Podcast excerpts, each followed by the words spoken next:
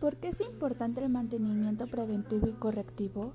Una de las grandes razones para considerar hacer dichos mantenimientos es que, al ser preventivos, le permite detectar a tiempo problemas futuros, reduciendo reparaciones y costos innecesarios, dado que la corrección de fallas suele implicar un gasto mayor.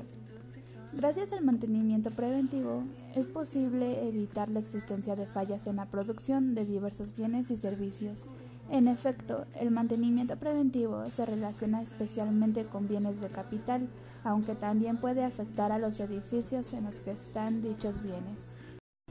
Cuando se hace el mantenimiento de los equipos intervenientes en una actividad determinada, se intenta evitar que exista un accidente o mal funcionamiento repentino que implique una pérdida económica significativa